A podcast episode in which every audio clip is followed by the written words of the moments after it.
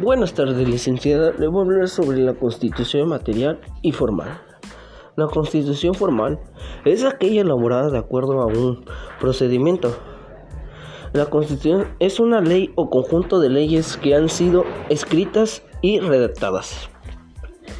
Constitución escrita y no escrita. La constitución escrita es aquella fórmula en un documento por una autoridad sediente.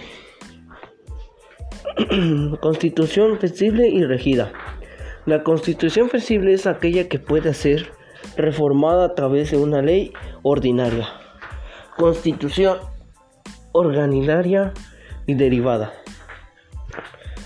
La constitución originaria nace de una realidad nacional histórica de una nación. Orígenes del constitucionalismo.